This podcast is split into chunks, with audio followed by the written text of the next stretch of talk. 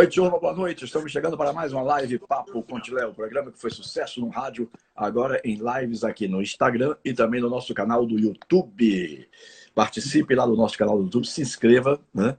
É, é, é faça a sua inscrição e você poderá assistir a qualquer momento, quando bem desejar e entender. Se não puder ver ao vivo, todas as lives que estão lá arquivadas no nosso canal Papo Contilé. Basta ir lá, Papo Contilé, e fazer a sua inscrição. É o bate-papo mais franco, descontraído, com personalidades do esporte, da música, do entretenimento, enfim, diversos segmentos é, aqui no Instagram, arroba Antônio Gilemon. Bom, é, se você não pode é, se inscrever porque não tem acesso a YouTube, você pode pelo menos é, ouvir a entrevista no, no, podcast, no podcast Papo Cotilé, porque é, é, os áudios são todos colocados lá. Né? Se não tiver condições de ver com imagem, você pelo menos escuta, mas você ouve a entrevista do nosso convidado do dia. Hoje o nosso convidado é Anderson Martins, jogador que foi revelado aqui no Vitória e hoje está no São Paulo Futebol Clube. Vamos contar um pouquinho da história dele, é, que tem uma passagem bonita, uma carreira bacana mesmo, com 32 anos de idade, mas uma carreira vitoriosa. Né? Acho que ainda tem muito para queimar, né? porque é um profissional responsável, aquele que gosta realmente de trabalhar. Eu imagino que ele ainda não pense é, é em parar com o futebol. Né? Acredito que não. A gente vai tocar nesse assunto na sequência do programa. É, Anderson Vieira Martins, ele é de Fortaleza, tem 32 anos. E aí, Anderson, a minha primeira pergunta e boa noite para você é como é que você veio parar do Vitória? Vamos pegar a sua carreira lá de trás, para a gente chegar até os dias de hoje, tá? E aí a gente conversar sobre você, sobre o futebol de um modo geral.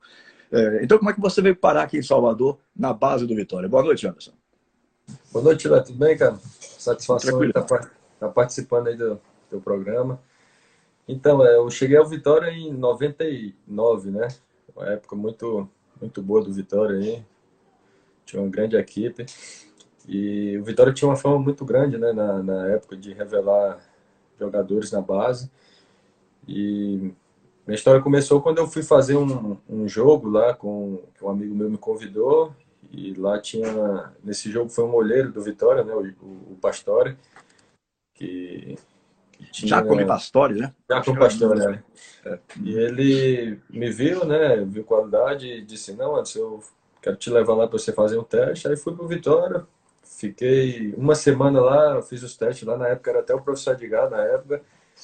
E ele me aprovou, né? Saudoso Edgar aí, que foi um cara que me ajudou bastante no futebol, na minha chegada aí no, no Vitória e a partir daí fui seguindo minha carreira né, no Vitória. O Vitória me deu toda a condição de, de treinamento, a estrutura do Vitória naquela época era re, referência né, para todas as equipes de base no Brasil. E foi assim, aí fui é, fazendo o meu trabalho, né, as coisas foram acontecendo e graças a Deus consegui construir uma história vitoriosa e consegui me profissionalizar. Uhum. Você chegou aqui, você tinha quantos anos, Anderson? Lá eu tinha 11 anos, cara, ia fazer 12 ah, na época. É, uhum. é, fui bem cedo. Foi uma briga grande aí com meus pais, minha mãe me liberar. Mas eles... eles não queriam que você jogasse futebol é. ou era, era, ou era Não, mas pela idade, né? Longe de casa. Eu acho pela idade, né? Ficar uhum. longe dos pais e assim, né? Ficar aquela indecisão. Mas também eles não queriam que um dia, né? Eu fosse cobrar deles, ah, por que vocês não me deixaram, né? E é tanto que quando minha mãe vai comentar alguma coisa sobre esse a minha ida ao Vitória, né, que eu fui muito cedo, ela disse, ela sempre comenta sobre isso, fala, ah, se eu não tivesse deixado ele ir para lá, provavelmente ele poderia me, me cobrar, né, dizer que foi culpa minha de não ter deixado ele jogar futebol. E graças a Deus eles me apoiaram, né, e, e as coisas deram certo. Uhum. Ou seja, você já tem 20 anos de carreira. Você chegou aqui com 11, está com 11 para 12 e está com 32, não é isso? 32, é 20 anos é. vai fazer. Uhum. Antes, quando foi, qual foi o momento, é, quando você chegou aqui na base do Vitória, qual foi o momento que você sentiu que as coisas é, realmente iriam dar certo para você? Porque fica aquela incerteza pela idade, pela pouca idade e tal. Foi a partir de que momento que vocês, bom, eu acho que eu estou no caminho certo e que vai dar certo? Então, Tila, assim, a divisão de base é aquela coisa mais do sonho, né? Quando você chega cedo, principalmente entre os seus 12 até os 15 anos, é mais a questão do sonho, né? Do, do da criança, né? Do adolescente ali, de, de jogar o futebol, de, de apresentar ali, tipo, tá desfrutando, né? Do futebol em si. Mas a partir do momento que você começa a virar ju, ju, é, juvenil e depois logicamente vai para os juniores, né, a coisa começa a ficar mais séria, né? Eu costumo dizer que é o funil do, do futebol, né? Muitos, muitos colegas meus, até de grande qualidade, né, ficaram pelo meio do caminho justamente nessa transição, né? Não conseguiram por conta de oportunidades e, e situações que, que acontecem no meio do futebol. E graças a Deus eu fui feliz né, nessa época da transição. Foi uma época difícil para o Vitória, que foi quando eu subi do, do, do juniores, né, juvenil, para o profissional. Na época o Vitória tinha caído para a terceira divisão e a nossa, a nossa geração foi uma geração que começou a ganhar títulos, né? E ganhamos um torneio lá na, na Holanda, Copa Philips, e muita, muitos atletas dessa geração, né, geração de 87, é, foram aproveitados no profissional. Então, é, é aquela questão, né? Você está preparado e também aproveitar as oportunidades, né? E graças a Deus a gente, eu pude aproveitar, né? Alguns dos meus companheiros também dessa geração aí conseguiram aproveitar as oportunidades que tiveram no Vitória e cada um seguiu aí a, a sua carreira. Quem foi que acreditou mais em você naquela época no Vitória? Tilé, cara, eu, eu, passei um momento difícil no Vitória, né? Quando eu subi pro profissional, que foi nessa transição aí de que o Vitória tinha caído para a terceira divisão em 2005, se eu não me engano, é, aí subiu boa parte da, da geração de 87. Então, nessa época, eu subi profissional. Quem me deu a primeira oportunidade foi, foi o Arthurzinho, né? Um jogo até difícil lá na, no Arruda, com 80 mil pessoas. Na época, eu, se não me engano, o, o Santa Cruz estava na primeira divisão, tinha mais de 30 jogos, que era 20 jogos que, que não perdia lá. E eu estrei lá, não só eu, como alguns outros atletas, né, na época da, da base. Se não me engano, o Davi também estava na época. E assim, né, foi uma oportunidade. Logo depois eu desci para jogar um campeonato de junho e machuquei meu joelho, né? E assim, essa foi a fase mais difícil na, na minha, uhum. na minha história aí no Vitória. E até hoje eu agradeço né, as pessoas que me deram apoio lá, o pessoal da, do departamento médico, é, os fisioterapeutas lá, sempre que encontro eles, né, o pessoal da diretoria que ainda se encontra lá, e todo, todo, todo o pessoal, né, sempre eu fui muito, muito querido lá, as pessoas sempre me, me deram total apoio. Foi um momento difícil, mas graças a Deus, né, Deus colocou pessoas boas lá que, que me deu apoio, me deu também uma estrutura para me recuperar. E depois daí, né, é, segui minha carreira, também tive a oportunidade quando eu voltei, né, achando que ia ser difícil, né, porque você machuca logo quando sou profissional, você uhum. fica naquela incerteza, pô, será que eu vou seguir a minha carreira aqui, será que vou voltar da mesma forma? Mas graças a Deus me, me dediquei né, na minha recuperação, o pessoal também que fez toda a minha recuperação aí, só tenho a agradecer a eles, e hoje eu estou jogando até agora por conta disso. Uhum. É, você fez o seu primeiro jogo no profissional com quantos anos? Você lembra? Foi em 2006, Chile. Foi, foi em 2006. É, acho que não me engano tinha 18 para 19 anos, se eu não me engano. É, foi, foi em agosto ou foi em setembro, se eu não me engano, de 2006. Eu joguei esse jogo. Você lembra contra quem foi? Foi contra o Santa Cruz lá. Foi esse, ah, sim, foi esse jogo que a gente empatou lá de, de 2 a 2 Uhum. Não lembro exatamente a data, mas é, uhum. foi, foi em 2006. Foi, foi um jogo difícil, assim, né? Que perdemos bastante zagueiros na, na época, estavam machucados. Davi Luiz já jogava no profissional. E, e, depois eu subi, né? Aí eu acho que essa, nesse, nessa época a gente fez zagueiro, ele e o Itamar. A gente jogou esse jogo, jogo bastante difícil, mas graças a Deus foi, foi bom o cartão de visita aí. é, bom, então seu primeiro jogo com 18 anos e você ficou no Vitória até que idade? Eu fiquei, eu fiquei no, no, no Vitória até 2010, né? Em 2010 eu saí do Vitória. Então eu fiquei de 99 até 2010. Foram quase 12 anos né, de, de clube. Tá, então você deve ter saído mais ou menos com 23 anos. Isso, exatamente. Chegou com 11 para 12, né? Você deve ter saído mais ou menos com 23 anos. Você nunca foi muito contestado aqui, não. Muito pelo contrário, né? Você foi titular praticamente absoluto no período que você passou aqui, né? É, eu tive, eu tive muito problema com lesões, né? né uhum. assim, eu não tive muita sequência, né? Mas assim, sempre os treinadores, quando, quando vinham por Vitória, sempre me deram oportunidades, né? Eu lembro do, do Mancini, o Vadão. É, foram treinadores que, que eu consegui jogar mais aí, né? E, e, graças a Deus tive uma sequência, né? E em outras oportunidades de outros treinadores não joguei tanto por conta das lesões, né? Foi uma época também nessa transição que eu voltei, às vezes machucava a parte muscular e assim não consegui ter uma sequência, mas depois que voltei, né, a, a estar 100%, foi quando eu tive essa sequência com, com o Vadão e com, com o Mancini, graças a Deus consegui é, fazer um bom trabalho aí. É. Eu falei de contestação pelo seguinte, que geralmente o jogador da base é muito contestado, mas eu não me recordo de você ter sido contestado. Pelo contrário, porque você sempre foi é, titular, né? É, quando, no período de profissional. É, no, no, Vitória o pessoal da base é bastante cobrado, né? Até pela, pelo histórico do clube, né? De, de atletas que sobem para a base. É, a gente até brincava né, com o Elks, assim, a responsabilidade da gente era muito alta. O Elks era um jogador aí que uma qualidade imensa, mas sempre foi um cara que a torcida sempre cobrou, porque sabia né, que ele tinha muita qualidade. Mas faz parte do futebol, a gente, a gente sabe que essas cobranças aí são importantes para a gente encarar novos desafios né, com, com outras torcidas, com outro tipo de, de, de pressão. Eu acho que isso aí dá, dá uma maturidade boa para os meninos que saem do Vitória. Bom, por minhas anotações aqui, eu acho que do Vitória você saiu para o Vasco da Gama, não foi isso? Isso, isso. É, você foi comprado, você foi. Naquela época existia ainda o passe e tal. Como é que, como é, é que na... você deu a sua saída é, para o Vasco? Nessa época, eu acho que saiu eu e o Wallace junto, né? Eu acho que a gente foi adquirido, né, se não me engano, pela Trafic na época. Ela, uhum. Na época tinha, é, tinha direito de alguns atletas e, e ela e ela comprou, o Wallace foi emprestado para o Corinthians, se eu não me engano, e eu fui para o Vasco. Aí foi mais ou menos a mesma época, em 2010. E no Vasco você ficou quanto tempo, antes?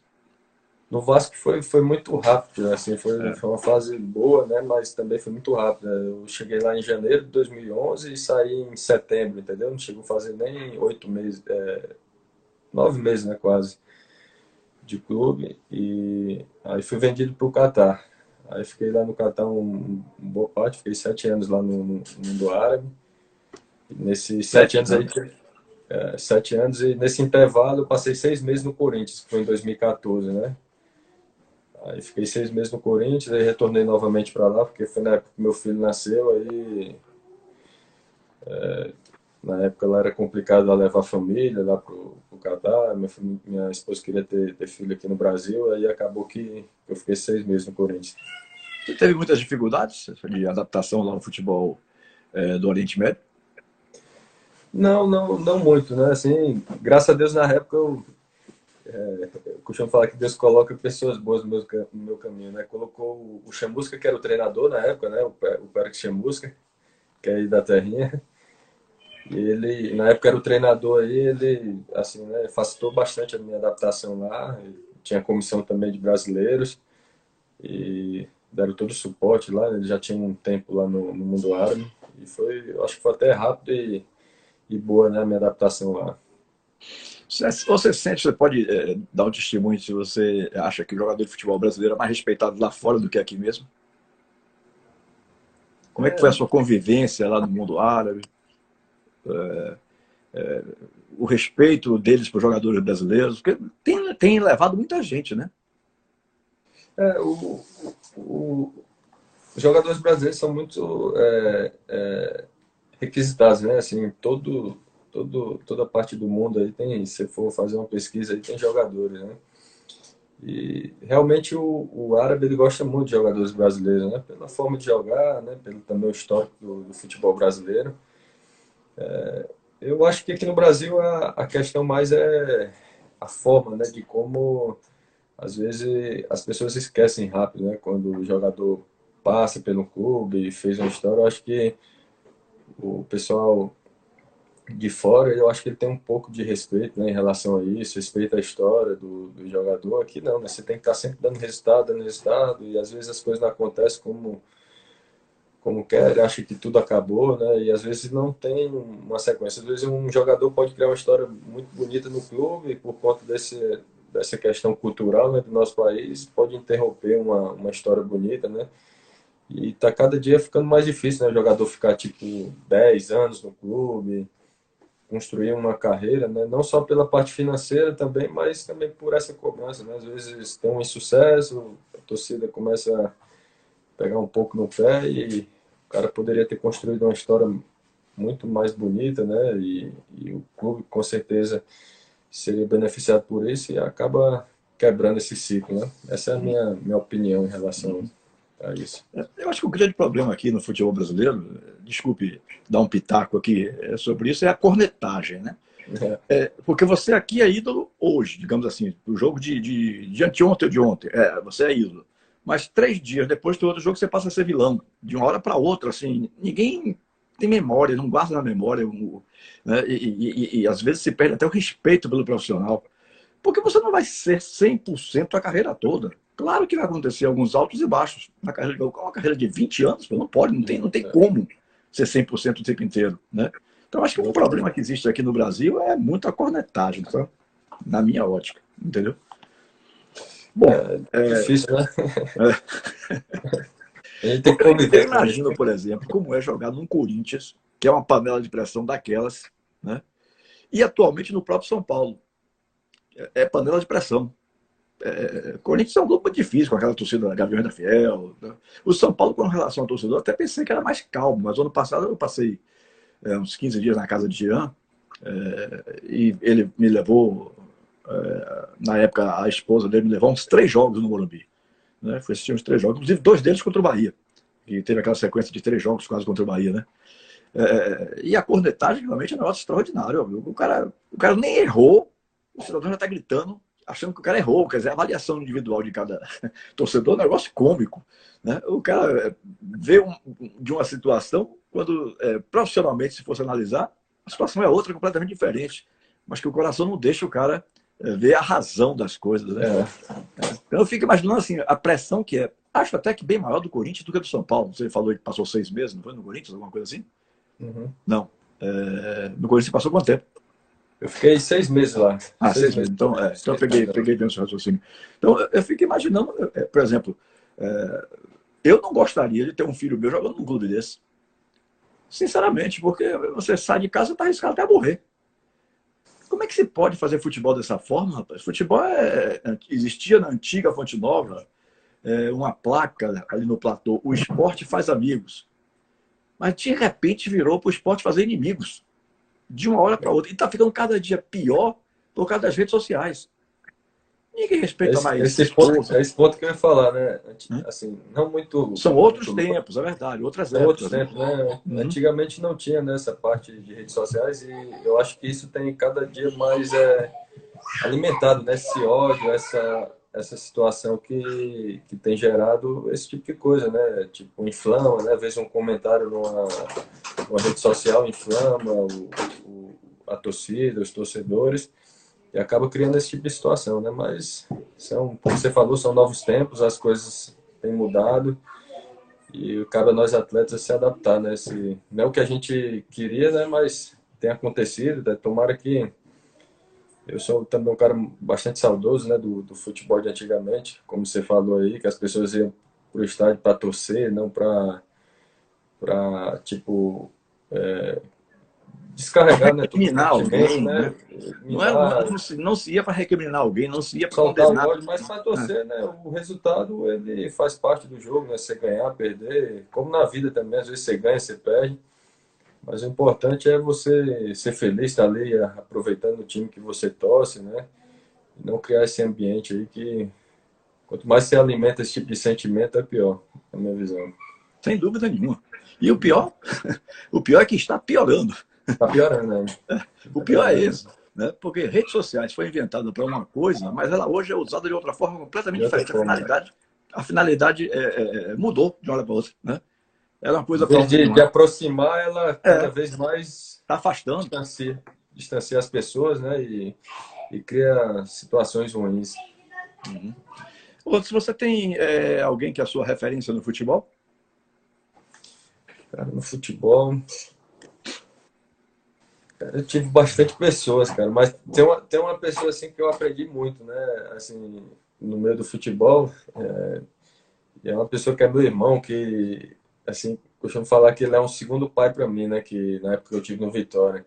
acho que é, é uma figura bastante conhecida no, no Vitória, que é o Tuquinha, né? O massagista. A gente criou uma amizade bastante legal lá. E, grande figura, Tuca. Grande figura. Tuca é um daqueles caras, deu uma travada aí na internet de Anderson. É, Tuca é um daqueles caras que só veio para somar, né? Apesar de tantos problemas e tantas dificuldades, é o cara que só veio para somar na vida. É incrível isso né, tão sofrido, mas que. É, eu estava dizendo aqui antes, não sei se você estava ouvindo aí, que travou um pouquinho a sua internet. Travou aqui, é. é, é estava dizendo aqui que tu que é um desses caras, um desses seres humanos que veio à vida para somar, para é, marcar é. sua passagem, apesar do sofrimento dele. Né? Não, é, eu acho que o legado que ele deixa é isso, né? a forma como ele encara a vida, né? A gente sabe das dificuldades, mas em nenhum momento você vê ele triste, né? Por conta da, o que ele tem, né? como ele construiu a vida dele, né? E dentro do clube, o respeito que ele tem das pessoas que, que passaram pela, pela vida dele, eu acho que isso aí é o que vale na vida, né? Eu acho que ele é assim, uma das pessoas que eu posso dizer, né? Claro, depois de, de Deus, meu pai e, futebol, assim, eu posso dizer que ele assim, é uma figura que marcou bastante, entendeu? Assim, pela convivência que eu tive, né? Pela amizade que a gente tem até hoje. Uhum para você ver como são as coisas. Anteontem eu entrevistei aqui o Marcelo Moita, que é um jornalista uhum. que nasceu de um parto de cinco meses e já nasceu cego e não ouve. Ele, inclusive, botou a cabeça duas vezes assim de lado para eu ver que ele tinha um aparelho aqui para poder ele fazer ouvir. Enxergar não teve jeito, mas ele escuta através desse aparelho. Um exemplo extraordinário, Marcelo Moita. É, o canal dele é Futebol Paixão Cega. Ele me lembra muito Tuca. Só que Tuca é uma figura assim, muito mais alegre, né? É, uhum. Também talvez pelo, pelo meu pouco relacionamento com o Marcelo, ele talvez não tenha ficado muito à vontade, não sei. Mas Tuca é uma figura espetacular. Foi é. ótimo você registrar isso aí para dizer isso aí, porque Tuca realmente. É... Eu vou até convidar a Tuca para fazer uma live com ele, viu? Que Tuca realmente. Não, Tuca é muito fera. Tem muita história tem, muita, muitos exemplos aí de vida, né? Também. Uhum.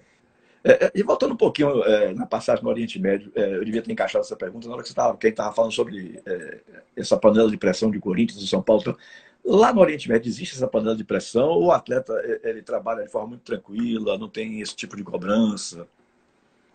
Então, lá no mundo árabe é muito, muito tranquilo, né, do que a gente vive aqui no futebol, né? Às vezes até o jogador que está lá no mundo árabe, o cara tem, sente até a falta. Poxa, quero sentir um pouco a pressão do futebol brasileiro, né? Quando chega aqui, vê que a coisa é, é de outra forma, às vezes aí começa a sentir saudade de lá novamente. Né? Então, são bem são lados opostos. Né? Lá é muito tranquilo, a questão de, de torcida, né? E tem pouco público também lá. Eu acho que o pessoal lá aproveita mais o futebol como uma paixão, né? Assim, acompanha mais por, por isso. É, digamos que nem tanto, nem tão pouco, né? É. nem tanta pressão daqui, como também não tão pouco lá. Porque realmente, é, quando existe uma certa pressão, é, é, digamos assim, é, não vou dizer incomodada, mas uma pressão que não seja tão violenta como a que nós estamos vivendo, é até bom que você falou uma coisa certa aí. Mexe no cara, né? Bom, eu tenho que. Mexe no atleta. Ser um pouquinho pressionado, mexe no atleta, e eu acho que de forma positiva, porque você aí fica sempre em sintonia. É, mas não precisa ser tanto como aqui e nem tão pouco como lá. a cobrança é válida, né? Na vida é. você só cresce com a, com a cobrança, você aumenta o seu nível, né? A questão que você tocou aí é a questão da, da violência, né? Que é o que preocupa, né? boa parte do, dos atletas, né, das pessoas que estão envolvidas no futebol. Uhum. É, é, é, você tem algum, algum hábito que, que te mantém assim focado na sua carreira, é, na sua profissão? Ou você já está hoje em dia tranquilo, não, não se preocupa mais com esses detalhes? Mas existe algum hábito em você? Tiver, cara, eu, eu, sempre fui um cara muito, muito regrado na minha vida, né? Assim, sempre levei muito a sério a minha, minha profissão, né? Porque como você falou, já são 20 anos, é a minha vida isso aqui, né? Os hábitos que eu levo é a questão mesmo de se cuidar, né? De, como atleta, né? Cuidar da, da parte física, entendeu? Não, não perder noite. Eu sou um cara bem caseiro aqui procuro seguir a, a risca, né? Questão de alimentação, tudo. Porque para você ter uma carreira longa, se você não, não se atentar para isso, você, você acaba ficando para trás né, e, e, perdendo as oportunidades, está jogando também alto nível. Né? Hoje o futebol, infelizmente, se você não, não se cuidar nessa parte de extracampo, fica muito difícil você construir uma carreira sólida por bastante tempo. É isso que eu levo, são, são coisas mesmo de, de se cuidar, dormir cedo, entendeu? Não, não ir para a noite. Acho que isso que faz o atleta né, ter uma, uma carreira mais de sucesso e, e aumentar né, a sua, seu tempo. Uhum. É, eu costumo dizer para os mais novos que estão começando e alguns que, é, que estão sob nossos cuidados o seguinte: seja sempre é, focado, seja sempre responsável, porque hoje em dia não adianta ser só jogador de futebol. O cara tem que ser atleta. Atleta. É, jogador de futebol, eu acho assim, qualquer um pode ser. Existem quase 700 clubes no Brasil, né? Aí o cara joga num timezinho lá pequeno de algum lugar e se diz jogador de futebol. Então, por isso que eu digo, qualquer um pode ser. Mas ser atleta são poucos. E, e, e é justamente isso que falou aí é a receita do sucesso. Hoje a gente vê vários é, treinadores é, que, que, estão abordando é, treinamento mental, né? Aqui na Bahia tem um cara extraordinário chamado Wellington Júnior.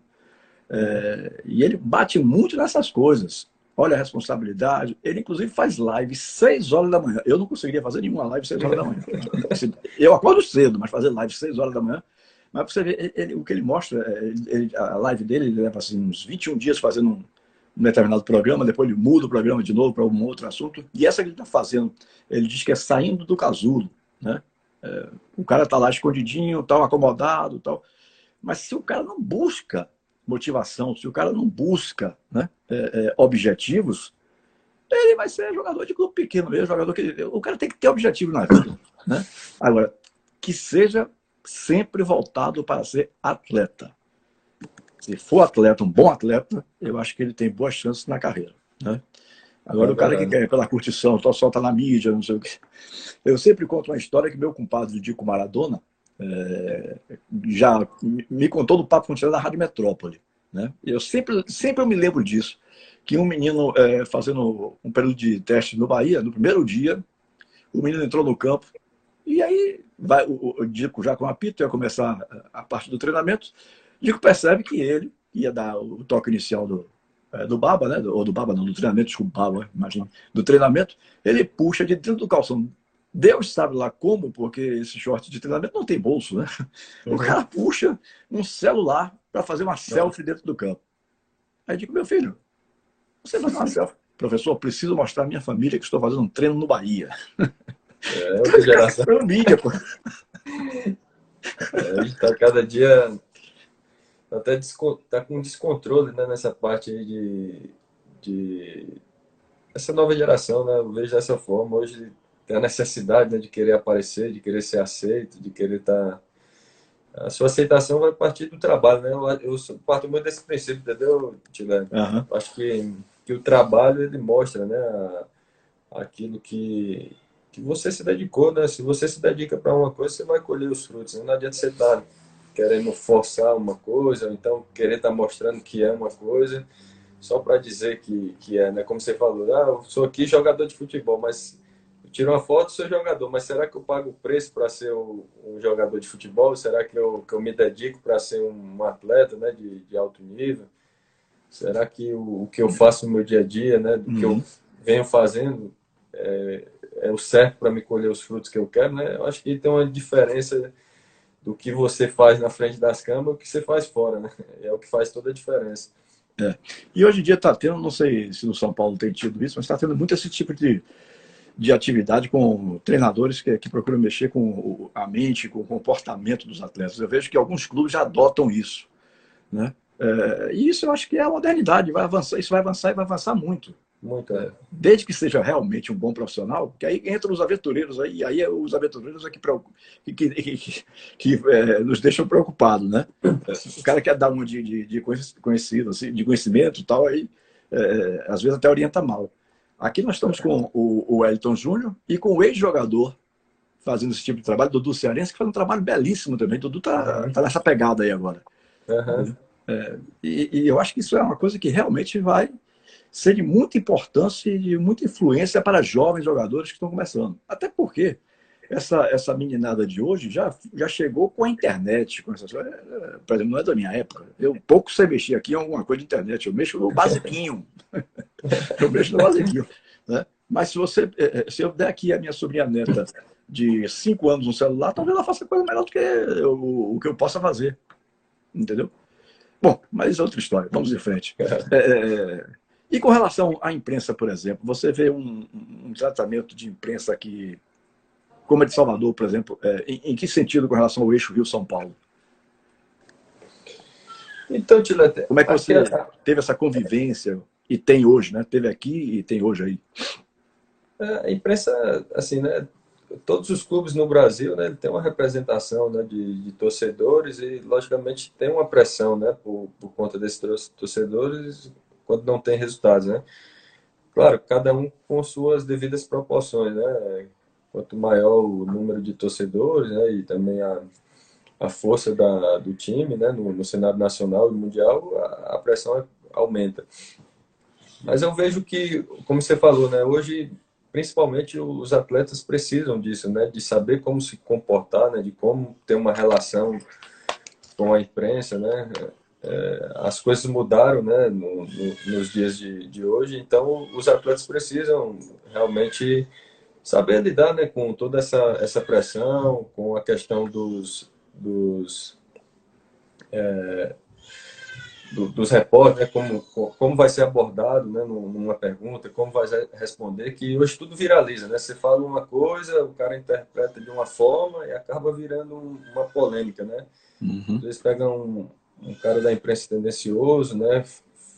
Passa e tem, uma, e tem, e não passa, são poucos. É, e passa uma, uma coisa que na verdade não é, né? Até você se explicar, isso já viralizou, tua imagem já, já foi é, é, mal vista, né? E você que vai ter que, que se explicar e, e a, muitas das vezes você não tem nem essa, essa oportunidade, né? De, de dar a tua versão. Mas são coisas da profissão, né? A gente torce que, assim, né? Eu sou um cara que nunca fui, fui muito discreto na minha carreira toda, né? Por onde eu passei.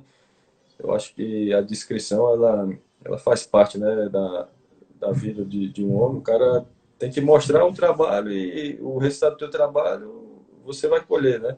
Você não precisa estar tá passando por cima de ninguém, você tem que ter ética, tem que ter respeito com as pessoas que isso é que, que vai deixar o teu legado, a tua relação quando você parar de jogar futebol. Imagina se não for um cara é, que tratou mal os treinadores, tratei mal os, os meus companheiros, né, que, eu, que eu tive contato, e depois quando eu parar de fute, futebol, né, que depois para, um dia todo mundo para, e aí, vou ficar o quê? Um cara que não vai ser bem visto, um cara que não vai ter o respeito das pessoas, eu acho que isso não, não é legal, né? Acho que a gente uhum. tem que brigar pela ética e ter, pro, por manter os valores, né? Que eu acho que isso que é o mais importante para o ser humano e para a vida da, das pessoas, né? Uhum. Em função disso, Anderson, tem muitos que é, gostam das redes sociais, mas tem outros que evitam. Por exemplo, eu fiz uma entrevista bacana mesmo lá na Rádio Metrópole com o Lucas Fonseca, zagueiro do Bahia, que uhum. ele nem página tem, em lugar nenhum, justamente para evitar essa polêmica com o torcedor. É, como é que você convive com redes sociais? Você é, gosta de alimentar informações? Você como, como é que você eh, mexe com isso? Então, até, até um tempo atrás, minha, minhas redes sociais eram todas abertas, é, todas fechadas, né? Não tinha muito isso, né? Hoje eu uso, assim, não, sou um cara também muito ativo nas redes sociais, não, não, gosto de estar postando, né? Às vezes, desde por respeito das pessoas que, que me seguem, né? Às vezes quer acompanhar, quer saber como, como que eu tô.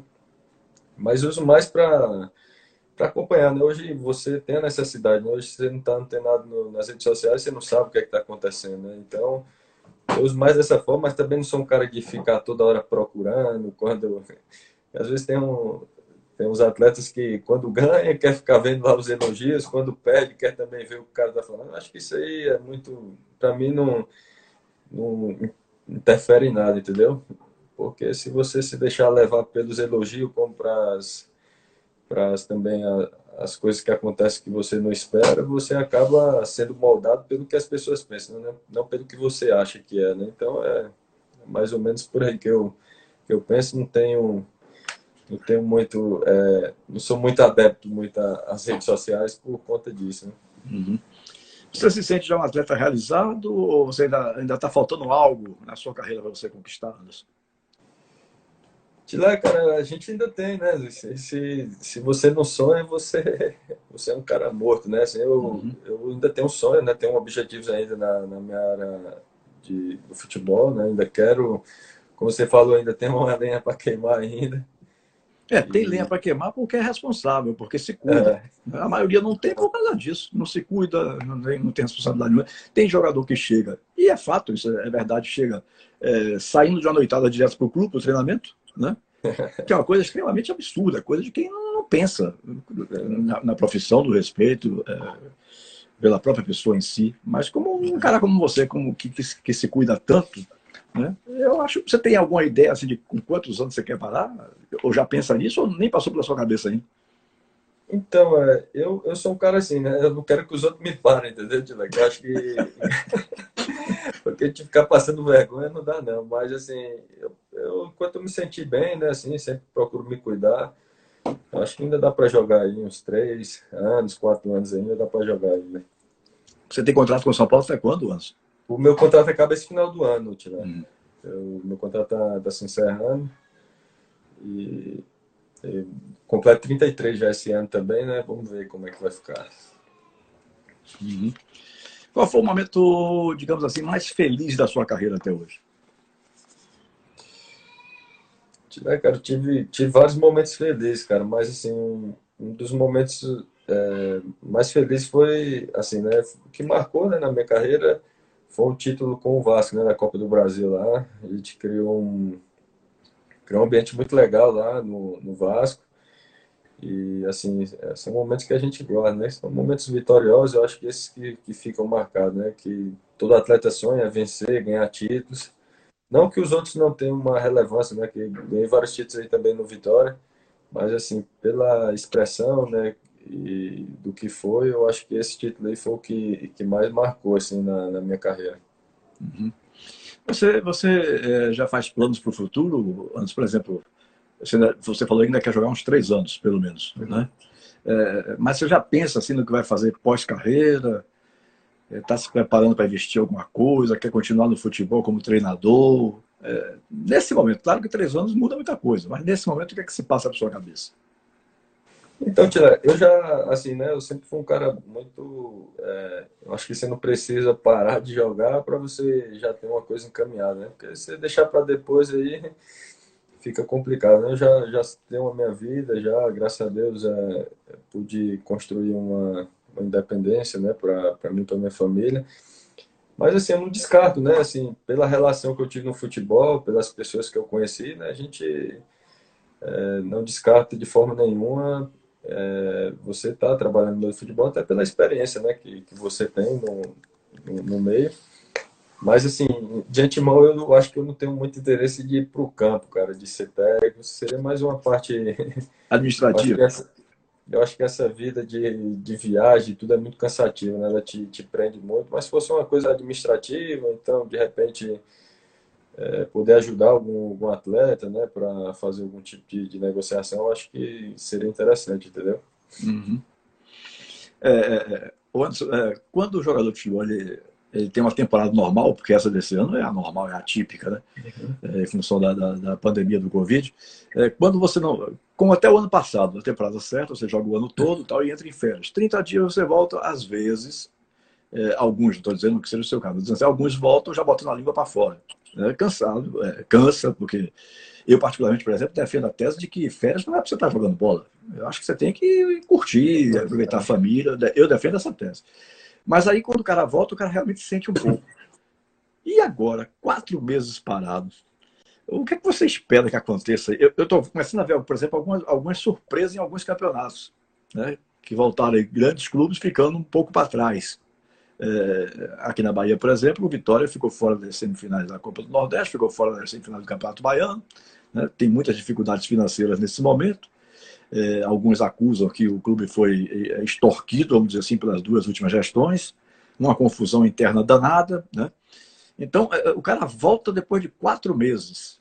É, o que, é que, você imagina que seja esse campeonato brasileiro que vem aí, por exemplo? A pandemia lhe atrapalhou em alguma coisa? Você soube enfrentar fazendo seus treinamentos à parte? Como é que você conviveu com isso? Está tá convivendo com isso, melhor dizendo? Eu, assim, eu acho que o, o, dano maior é a questão psicológica também, né? Eu acho que, assim, muitas pessoas, né? A gente só vai saber isso aí depois, né? porque a gente ficou parado, né? Uma, uma situação atípica. Mas, assim, eu acho que pelo profissionalismo hoje, eu acho que a maioria dos, do, do, dos atletas né, tem que se cuidar, porque se não se cuidar, né, quem vai ser o maior prejudicado é ele. Pode se lesionar, você perde espaço no clube, ou então, de repente, nem renova o contrato com o clube, vai ficar fora. Então, acho que boa parte está bem já mais é, consciente sobre essa questão. Mas eu acho que, assim, né, é, são coisas que a gente ainda vai colher os, os resultados, né? Porque Está começando só os estaduais agora, como você falou, né? Teve algumas surpresas. Tomara Deus que, que a, a parte física né, não, não seja uma das coisas é, que vem afetar tanto, né? Por conta desse tempo de inatividade. E, e a maior preocupação é essa, né? Se perder jogador por, por lesão e não ter peça de reposição, acho que o, além de o um atleta é, ser penalizado né, nessa questão, né, sofrer. O clube também sofre, né? Perdeu um atleta por conta já ficou quatro meses é, é, sem sem estar tá treinando, ainda perdeu um atleta por conta de lesão, acho que seria muito danoso para o clube, né? na, tanto na parte técnica, técnica como na parte financeira. Então é, é torcer para que essas estatísticas aí não aumentem, né? De, de lesão, de, de problemas e que as coisas voltem ao normal, né? Que os clubes possam se recuperar, que todo mundo está tá sofrendo, né? A gente tem acompanhado aí, sabe que não só no, no futebol, mas em todas as áreas as, as pessoas têm sofrido aí com, com esses efeitos da pandemia. E a, o nosso pensamento é que e as orações é que as coisas voltem ao normal o quanto antes. É, nunca foi tão importante como nunca foi tão importante como agora um preparador físico que realmente conheça da matéria tal, né? Que, que, que, possa implantar uma atividade, um tipo de atividade aí, para que realmente não se estoure, porque eh, não venham acontecer as lesões. Porque eu não me recordo, é, nos meus quase 44 anos de profissão, de ter visto um período tão longo é, com os atletas parados, né? É, no seu caso, você fez o quê, por exemplo? As academias fechadas, nem isso você tinha opção. Né? As academias fechadas por decretos municipais, estaduais, de governadores e prefeitos, então até isso se limitou. O cara tem que se reinventar, meu amigo. É, é complicado. É Você particularmente fez como? Então, eu, eu, eu sempre fui um cara que sempre treinei, né? A partir a gente tinha essa limitação do, do espaço, né? Mas assim, quando a gente soube da, da pandemia, né? Assim, o pessoal do clube aqui de São Paulo já, já deixou alguns tipos de trabalho, né? Para gente, a gente fazer. E eu acho que isso ajudou muito, né? Você ter uma base, porque o, a preocupação maior é você não ter um, uma preparação, né? uma base muscular para você receber toda essa carga, né? Que provavelmente vai vir agora. Uma sequência de jogos, né? Que a gente ainda não, não, não teve, mas quando com, começar o brasileiro, os outros campeonatos aí, as exigências vão ser maiores. É, eu procurei fazer, né? Tudo que o, que o clube pediu, é, é, sempre procurei seguir a risca, né? O, os treinamentos que eles passaram até para não sofrer tanto com, com essa volta aí. Uhum. Algumas providências que foram adotadas pela CBF, através de decisões da própria FIFA, por exemplo, foram muito interessantes.